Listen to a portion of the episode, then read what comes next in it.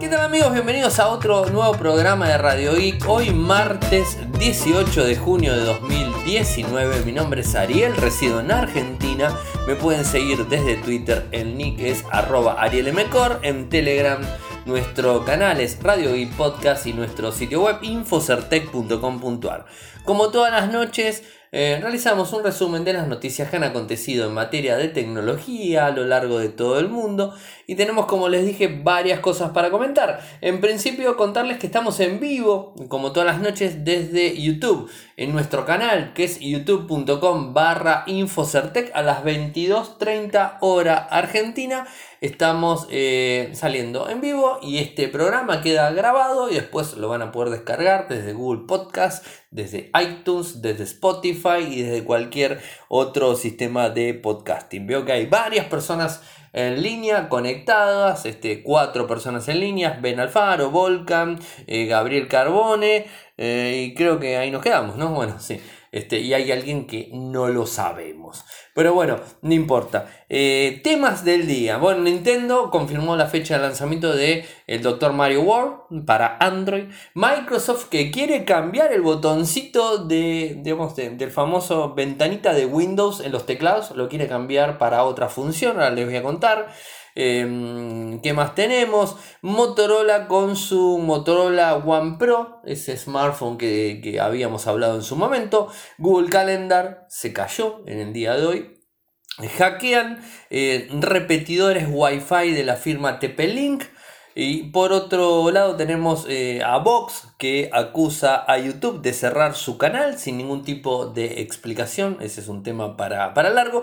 Y digamos, el principal del día sería esta nueva criptomoneda que hoy Facebook ha anunciado, la famosa Calibra, que hoy ha tratado. Y tengo algo para contarles, algo para sumar datos de lo que tiene que ver em, del apagón que estuvimos hablando en el programa de ayer del apagón que, sufrió Argentina. Eh, todavía no hay novedades este, oficiales, o sea, no hay nada oficial todavía, pero lo que sí les puedo contar eh, es que Estados Unidos desde el año 2012 está invirtiendo millones de dólares por eh, tema de ciberdefensa en cuanto a lo que tiene que ver las centrales eléctricas. O sea, Evidentemente en toda Latinoamérica y Estados Unidos no es eh, la excepción, a pesar de que no es Latinoamérica, sino es Norteamérica, eh, ha tenido inconvenientes con las centrales eléctricas en donde se han caído, han explotado.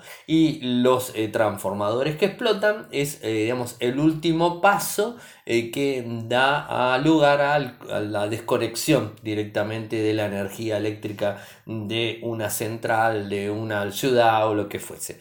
Eh, año 1977, ¿se acuerdan que ayer les hablaba de ese primer corte importante que tuvo Estados Unidos? Fue en el 77, el segundo corte importante que tuvo también en Nueva York fue en el 2003 y el año pasado, bueno, un corte en Queens, como habíamos hablado, eh, a fin, digamos, a finales casi de, diciembre del 2018, pero un corte más chiquitito. Bueno, esto es un poco las cuestiones relacionadas, quería actualizarle un poco la historia.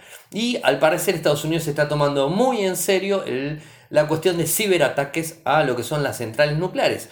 Y lo que tiene que ver no las centrales nucleares solamente, sino las centrales de energía en general, en donde están invirtiendo muchísimo dinero para la ciberdefensa y a su vez parece que están también buscando la posibilidad de, digamos, de, de quizás atacar ellos, ¿no? de alguna manera hacer una, digamos, eh, una defensa más proactiva, ¿eh? por así decirlo, en, palabras que suene mejor, ¿no? O sea, están invirtiendo muchísimo dinero eh, para que no sufran eso porque en su momento lo han sufrido y digamos, no hay mejor manera de estabilizar un país que, bueno, que cortando la electricidad que genere problemas. Eh, por suerte en Argentina el domingo no sucedió nada, no hubo ningún inconveniente, digamos, grave, nada que lamentar, eh, ningún atentado, ninguna cosa extraña, saqueos ni nada que se le parezca. Así que Bueno, desde ese lado estuvimos bastante bien, pero no tiene precedentes en el país. O sea, no, tiene precedentes en el país.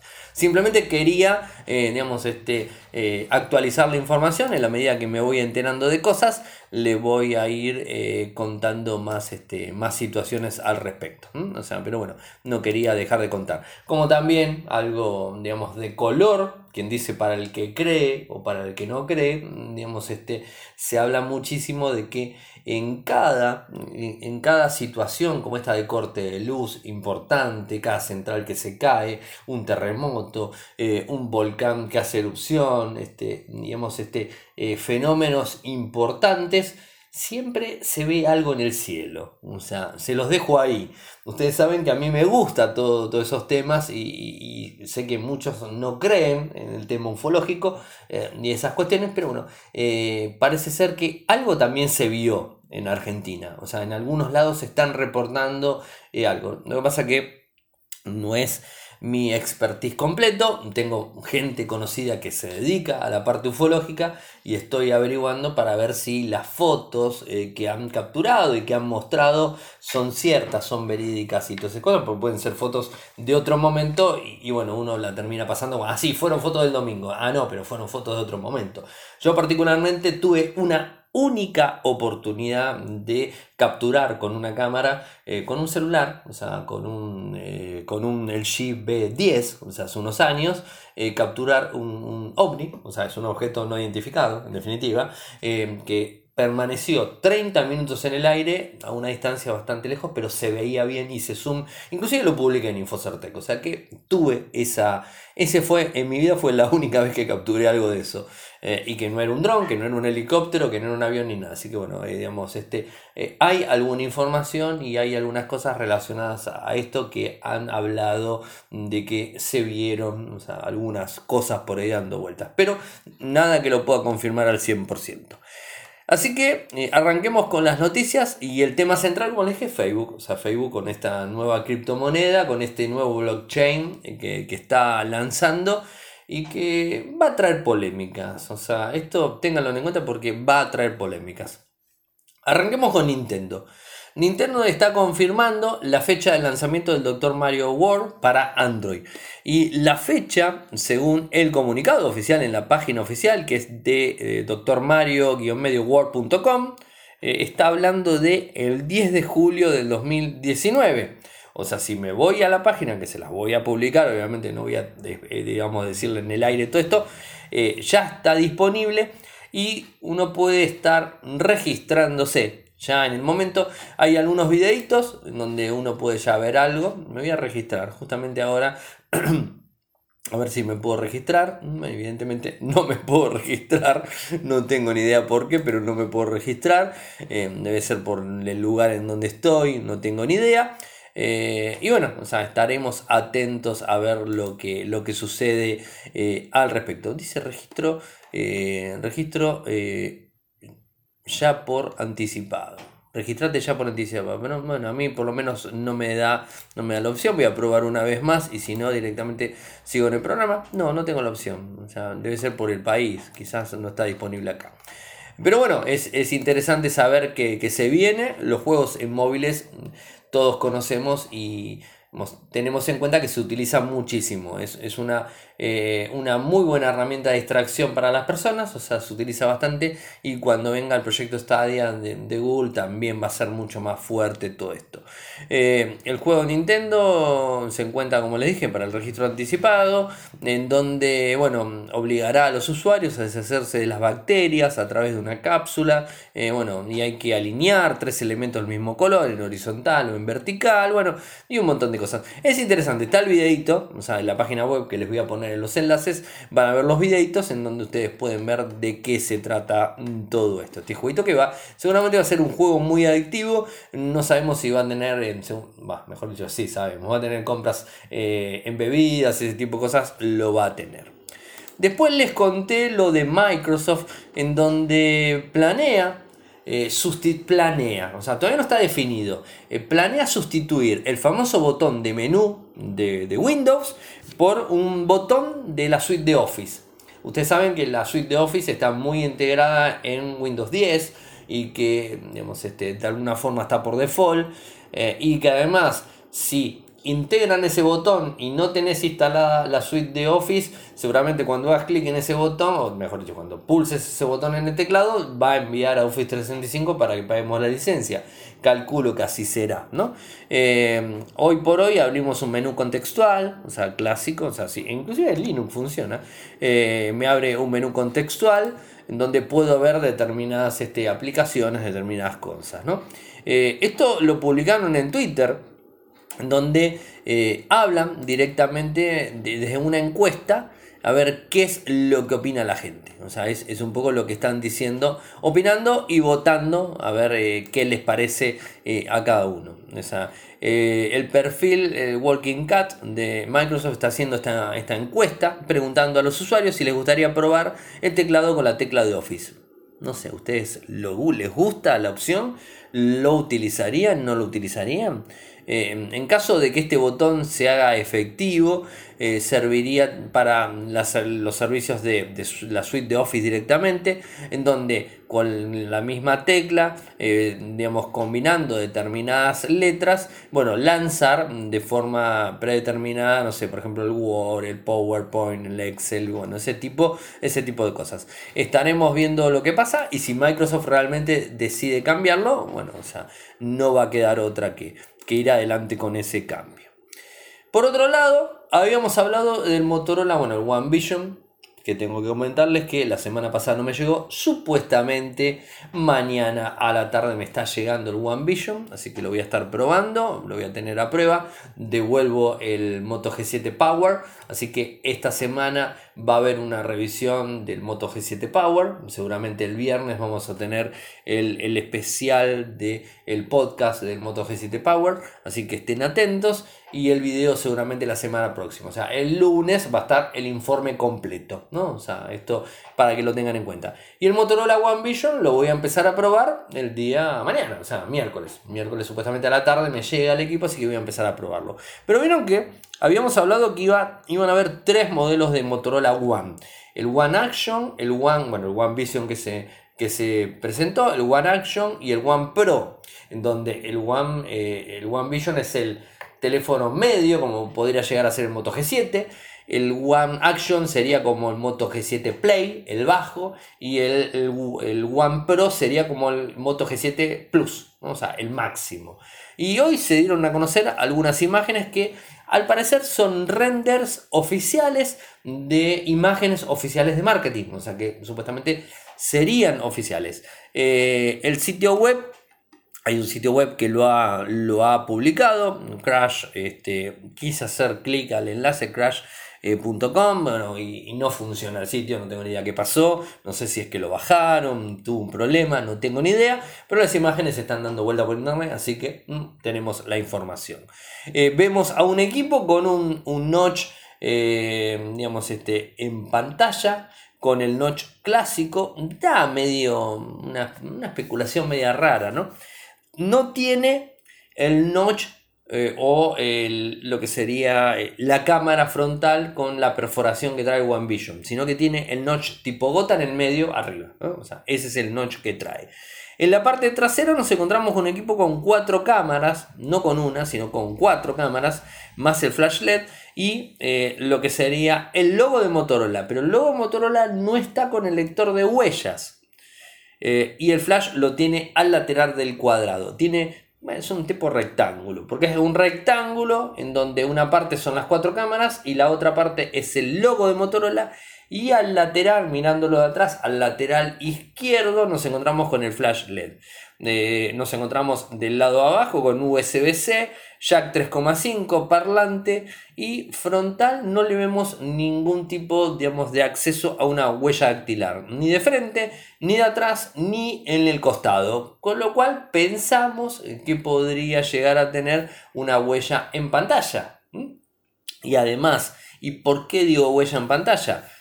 Porque si le están poniendo cuatro cámaras, estamos hablando de un teléfono que no va a ser gama baja, porque no tendría gama baja si, eh, si sería gama baja, no tendría, podríamos pensar que no tendría huella dactilar. Pero ¿qué pasa? Los Moto E todos tienen huella dactilar en la parte trasera. que es la gama baja de Motorola. ¿Por qué un Motorola no tendría huella dactilar? Y justamente porque la huella, o sea, no tendría el lugar físico la huella dactilar, justamente porque quizás la huella dactilar estaría en la pantalla. Con lo cual estaríamos hablando de un teléfono tirando gama media premium arriba. O sea que justamente y al ser Pro, One Pro, estaríamos hablando de qué? Estaríamos hablando del el equipo máximo en tope de gama de Motorola. De vuelta, son conclusiones sobre eh, fotos filtradas. Nada que se pueda decir así es, correcto, de esta forma, lo que sea. No, o sea, son fotos filtradas en donde posiblemente sea de esta manera, pero no tenemos manera de confirmarlo. Después, información al respecto del equipo, no hay, o sea, no sabemos más que esto que les dije. Hay unas imágenes en render con un videíto en 360 grados y no mucho más. O sea, esto es lo que sabemos hasta el momento. ¿Cuándo lo lanzaría supuestamente Motorola? Y seguramente pronto. No sabemos la fecha, pero bueno, estaríamos atentos a un próximo lanzamiento. Sería un flash eh, chip, digamos, en equipo, pero todavía nada confirmado que podamos este, eh, contarles. Ahora, ¿qué es lo que sucedió con Google Calendar? Particularmente utilizo muchísimo Google Calendar es una de mis eh, aplicaciones que más utilizo, donde programo la gran mayoría de actividades que realizo o que tengo que realizar. Inclusive eh, en Google Calendar eh, programo desde lo que son las tasks o las tareas, o sea, el Google, el Google Task bueno, utilizo las tareas directamente y se cargan en el Google Calendar. El Google Calendar me avisa con imagen o me avisa por correo electrónico, me avisa por una notificación en la pantalla, me avisa por correo electrónico. Eh, y utilizo para coordinar reuniones, para hacer un montón de cosas. Bueno, en el día de hoy eh, la web de Google Calendar tiró un error 404. El error 404 es la caída de la aplicación y que se registró en muchísimos países del mundo fue solucionado. Así que esto no hubo problemas. Fue el martes por la mañana, 18 de junio, en donde el problema fue anunciado desde Twitter, desde la cuenta G Suite, o sea, desde la cuenta G Suite, avisaron que había un problema. Avisaron el problema que había eh, y bueno, ya el, estado del mismo es correcto, o sea, ya no, no estamos teniendo complicación con, el servicio, eso la verdad que es algo, algo bueno, eh, pero bueno, ha tenido ese inconveniente. O sea, lo dijeron fácil, todos somos gente clara, gracias por quedarse con nosotros, eso es lo que pusieron, pero ha fallado el servicio eh, directamente. Eh, bueno, o sea, tampoco fue algo tan, tan grave. Transcurrieron un par de horas, empezó a funcionar, eh, se resolvieron, o sea, obviamente el que tenía cargado en su teléfono la aplicación de Google Calendar le funcionaba, lo que sí no había actualizaciones, no había notificaciones, no había un correo electrónico, no había nada que funcione de forma automática como normalmente lo hace Google Calendar. Eh, bueno, esto es lo que sucedió, o sea, no hay más que hablar al respecto. 10.40 eh, hora Pacífico de Estados Unidos, digamos, este, habían comunicado esto y bueno, después se terminó eh, resolviendo la situación. Así que nada grave eh, y que, bueno, que en principio y quizás los más afectados pudieron llegar a ser los que utilizan G Suite y que utilizan el G Suite con todas las aplicaciones de compartición, justamente para eso, para organizar reuniones en una empresa y ese tipo de cuestiones. O sea, utilizamos normalmente, ¿no? los usuarios de a pie, los usuarios de Gmail directo, o sea, de última, si lo tenían en el teléfono cargado, las cosas las tenían y las podían ver, eh, los otros usuarios no. Eh, esto también hay que ponérselo en la cabeza y pensar que a veces este, este tipo de funciones en donde nos avisa, a veces hay que estar encima del calendario, no solamente estar pendiente a que nos llegue un correo electrónico avisándonos porque puede fallar el correo electrónico y podemos llegar a perdernos un turno de un médico, una reunión importante, una firma de algo importante. Y bueno, ¿qué nos puede generar una complicación más grave de que el servicio esté fallando? Así que hay que estar atentos, hay que estar atentos a eso. Y una de las recomendaciones es revisar todas las mañanas qué es lo que tenemos que hacer. Entonces revisamos todas las mañanas qué es lo que tenemos que hacer y ya sabemos en el día lo que se necesita y bueno, de alguna manera manejarse.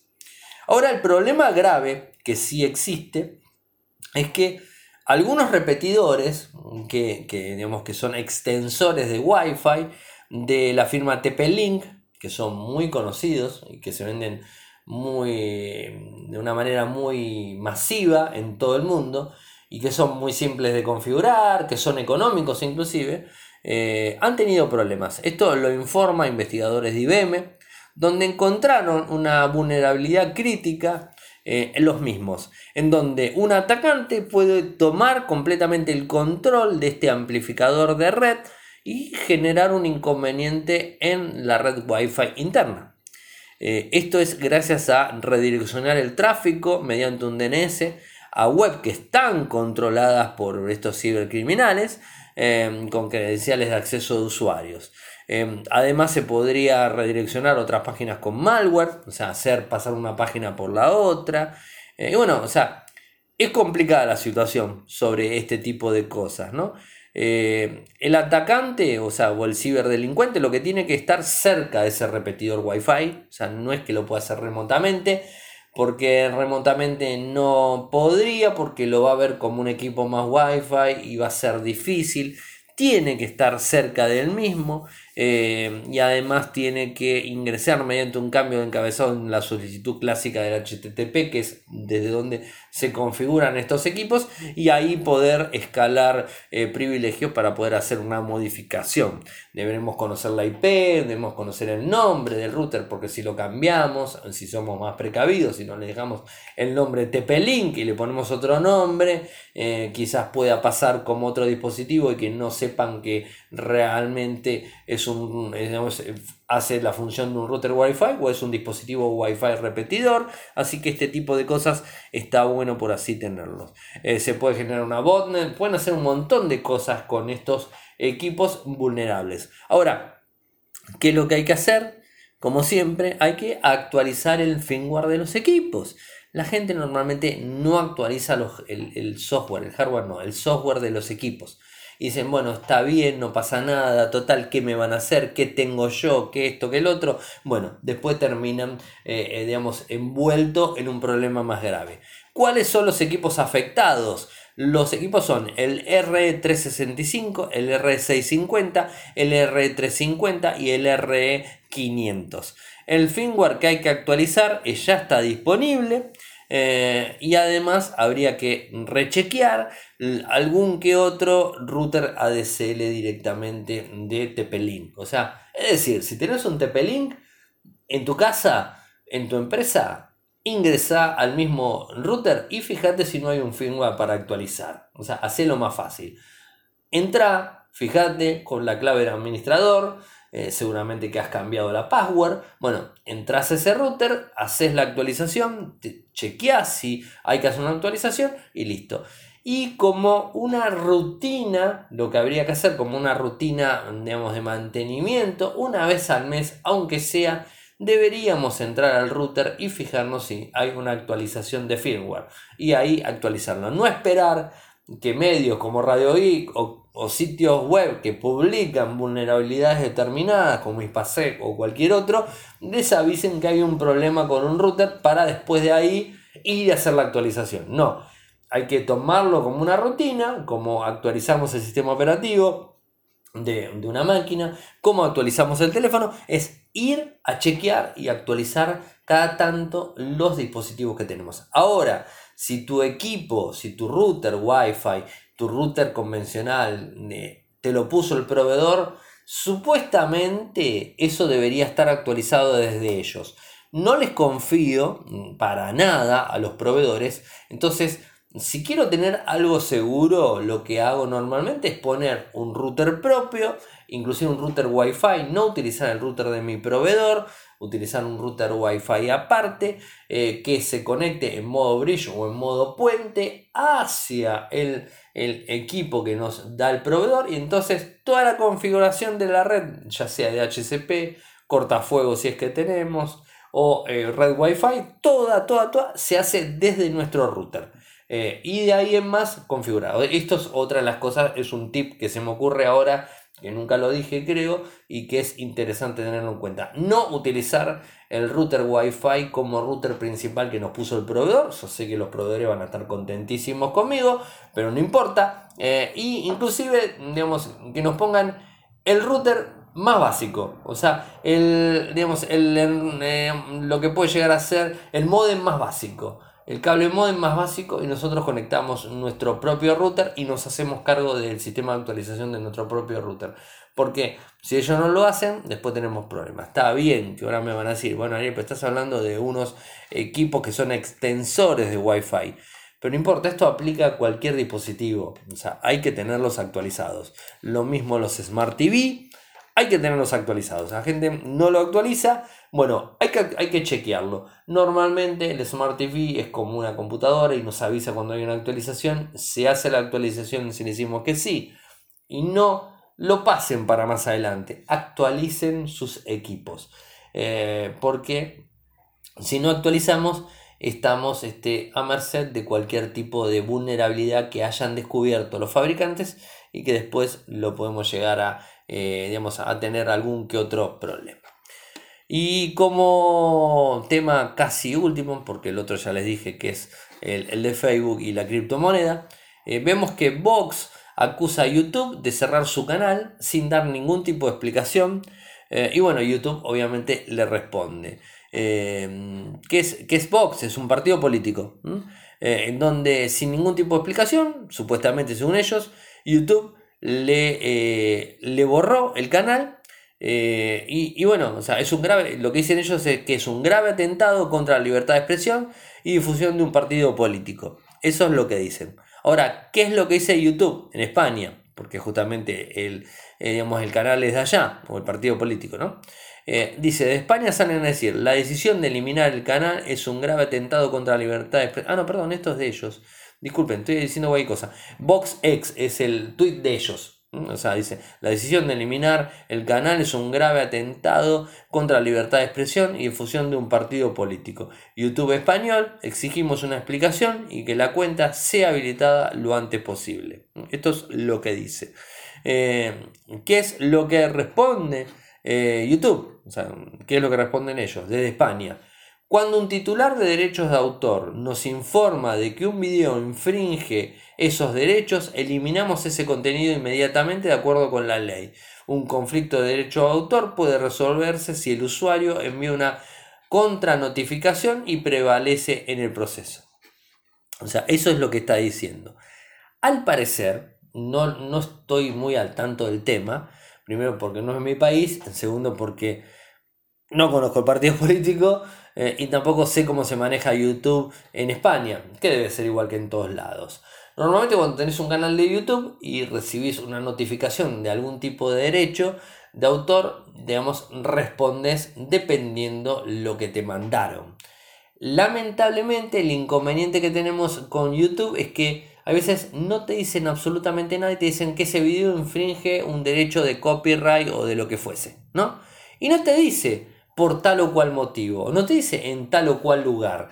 Y vos tenés un video capaz que de 20 minutos en donde 5 segundos, eh, por decir algo, no creo que sea este el caso, vamos a poner en 5 segundos, en, ese videito vos tenés algo de música que, que pusiste que tiene copyright. Entonces ese video automáticamente ya te lo reportan como indebido, te lo reportan como derecho de copyright, que violaste algo, entonces ellos se amparan en la ley y te mandan una comunicación. Si vos no eliminas esa parte o no eliminas el video, ellos tienen el derecho, entre comillas, de digamos, eliminarte o suspenderte la cuenta. O sea, supuestamente empiezan por suspender la cuenta, no eliminarla.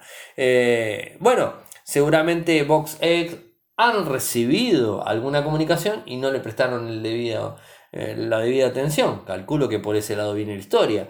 Y, no, eh, no borraron ese contenido o quizás había muchos hay que entender también algo, ¿no? Porque ellos, digamos, este, YouTube se lava las manos diciendo, sí, si eh, nos informan que infringe algún derecho, eliminamos el contenido. Pero bueno, o sea, yo le puedo tener bronca al partido político este y le digo que infringe, le digo que infringe, y, y armo un montón de personas que, sí, vamos a decir, porque le tengo bronca al partido político y son un montón de personas que le tienen bronca, entonces todas esas personas generan un, un caudal tan grande de, digamos, de, digamos, de notificaciones que terminan bloqueando el canal directamente o suspendiendo el canal directamente. Es un tema bastante delicado y para tratar eh, y que Además, no estamos eh, con una, ¿cómo se podría decir? la ley, si bien, o, digamos, este, la forma de accionar de YouTube no es del todo transparente. O sea, porque desde el vamos, que no te dicen nunca cuál es el problema, dónde, dónde está eh, el tema que, eh, donde infringiste algo, o por qué te denunciaron. O sea, si vos subís material pornográfico, sabés que te van a denunciar. O sea, no hace falta que te digan qué es, porque sabés que subiste material pornográfico o subiste eh, videos subido de tono, ese tipo de cosas. Sabemos eso, ¿no? Entonces, ahí no esperemos que YouTube nos diga. O sea, voy a esos lados. Ahora, si este partido político subía cosas que eran agresivas, que tenían un tono subido, alto, eh, no sé, algo que no se debería tener que mostrar, bueno, posiblemente es por eso que lo hicieron. Pero si es un canal normal y de repente te lo suspenden y no sabes bien el motivo, estamos medio a la deriva. Es decir, y esto hay que tenerlo muy en cuenta, si bien nosotros tenemos un canal de YouTube, el canal de YouTube es nuestro, es nuestro, entre comillas, no es nuestro es nuestro hasta el momento que YouTube dice que no es más nuestro. ¿no? Porque no estamos pagando por ese canal. Entonces se entiende, ellos, lamentablemente, y no es que me esté poniendo al lado de YouTube, lamentablemente ellos se reservan el derecho de que nosotros tengamos un canal. Y si por cualquier motivo nos quieren sacar el canal, nos lo sacan y vamos a ir a llorar a cualquier lado y no vamos a lograr absolutamente nada. Pasa lo mismo con Instagram, pasa lo mismo con Facebook, pasa lo mismo con todo. Porque justamente es algo gratuito, es algo que nos brindan, es algo que nos da la posibilidad. ¿Se entiende? Entonces, hay que evaluar un montón de cuestiones en relación a este tema. Eh, obviamente, habrá que ver cuál es la cuestión específica y lo que ellos están diciendo, bueno, es que libre expresión y difusión, bueno, o sea, para libre expresión tenés otras cosas, que se pueden pagar. ¿no? O sea, vos estás usando un servicio gratuito para expresarte. Y, digamos, si, si estás violando un derecho digamos que, ellos tienen una, un código que ellos que nosotros tenemos que cumplir lo estás violando bueno entonces este, no hay mucho que discutir lamentablemente y ahora de vuelta me, me vuelvo a poner en el lado del usuario de YouTube no desde YouTube es que deberían ser específicos, decirle, lo violaste por esto, por esto y por esto y por esto. ¿Vas a cambiar o vas a seguir de la misma manera? Y si seguís de la misma manera, te bloqueamos el canal, te lo eliminamos, punto. Eh, porque estás usando un servicio nuestro, no es tuyo. O sea, es nuestro servicio. Nosotros te lo brindamos, te damos una herramienta para que vos comuniques algo. Y estás haciendo un mal uso según nosotros. ¿Se entiende? Pero si no te dan la información, también estás medio en el aire. O sea, entiendo un lado y entiendo el otro. O sea, creo que de los dos lados tienen razón. Habría que ver cuál fue el problema, pero lamentablemente YouTube nunca informa bien las cosas que debería informar. O sea, y bueno, y así es como terminan pasando las cosas, en definitiva. Eh, pero bueno, eso no creo que lo solucionemos nosotros desde aquí de Radio Geek. Eh, y seguramente va a haber gente que está de acuerdo y gente que no va a estar de acuerdo con lo que acabo de decir. Y lo entiendo eh, perfectamente. bueno, y como les dije, el tema que hoy nos convoca, el tema fuerte del día, es esto de la nueva criptomoneda de Facebook. Nadie la necesita esta criptomoneda. Bueno, pero antes de avanzar con, ello, eh, tengo que agradecer a la gente de linguar.com.ar por apoyarnos hace tanto tiempo. Si necesitan algún servicio corporativo, ya saben, los pueden contratar para que instalen los servicios en sus máquinas propias o en el data center que tiene Linguar directamente. Y por el otro lado es este, contarles que nos pueden ayudar con el costo de lo que es eh, el monto de un café mensual. O sea, nada más ni nada menos, no importa dónde se encuentren, es un café mensual. ¿Desde dónde? Desde Patreon. Que sería www.patreon.com barra radioic www.patreon.com barra radioic pueden este, sumarse a los 13 valientes que nos vienen apoyando hace un tiempo, eh, hace bastante tiempo desde Patreon. Y como les dije, hoy se, dio a conocer esto, esto de, Facebook, de la criptomoneda, que ya se venía hablando de todo esto. Eh, anunció esta, que tiene por nombre Calibra, Es una criptomoneda que tiene como objetivo intercambiar dinero entre sus aplicaciones y servicios, Facebook, WhatsApp, todas las aplicaciones de ellos, Instagram.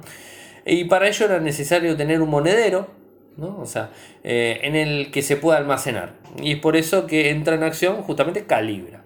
Hoy Facebook reveló eh, todos los detalles de esa nueva criptomoneda, la cual permite o permitirá comprar productos o enviar dinero a nuestros conocidos con prácticamente cero comisiones. Eso es lo que dicen ellos.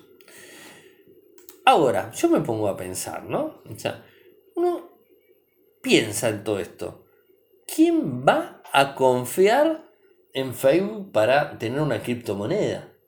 Después de lo de Cambridge Analytica, después de todos los temas de seguridad, después de que Mark Zuckerberg mintió en el Senado, en el Congreso, hablando y diciendo que no sabía nada y que después se dio a conocer que sí sabía lo de Cambridge Analytica. Después de todos los problemas que tiene Facebook, WhatsApp e Instagram y de, todas las controversias que tiene a lo largo del mundo, ¿quién va a utilizar la criptomoneda de Facebook? ¿El primer mundo? Creo que no. Porque además hay otros sistemas, hay otras criptomonedas que seguramente son más confiables que la de Facebook. Ojo, no, es que tampoco esté en contra, pero a ver, no da seguridad Facebook. Esa es la realidad, no está dando seguridad, no la, no la da hace mucho tiempo. Eh, lamentablemente sabemos que WhatsApp, a ver, digo lamentablemente porque hay otras herramientas que son muy buenas y que se pueden utilizar, que son superiores y están menos cuestionadas que WhatsApp. Y Facebook también está muy cuestionado. Instagram lo mismo. Entonces, ¿qué pasa? ¿Por qué utilizar los servicios de ellos para manejar dinero? ¿Por qué comprar directamente? ¿Por qué pasar directamente dinero desde sus servicios? ¿Qué es lo que quiere hacer Facebook? A mi entender, no está pensado para eh, lamentablemente tengo que hacer esta diferencia de países. ¿no? no está pensado para el primer mundo esto, porque creo que el primer mundo ya tiene cómo manejarse, si se quiere manejar en criptomonedas se maneja, o personas que eh, tienen más que claro cómo funciona se manejan. Esto está pensado más que nada para países en donde no se tiene eh, una cultura, digamos, este, tecnológica grande, donde no tenemos ya tengo que incluir a Argentina, por eso digo tenemos, no, no, tenemos una cultura tecnológica grande, no sabemos muy bien lo que son las criptomonedas y vemos a Facebook como el bueno de la película, me incluyo aunque no lo piense, eh, lo vemos como el bueno de la película porque nos da una red social, porque nos da un WhatsApp, porque nos da Instagram y lo utilizamos.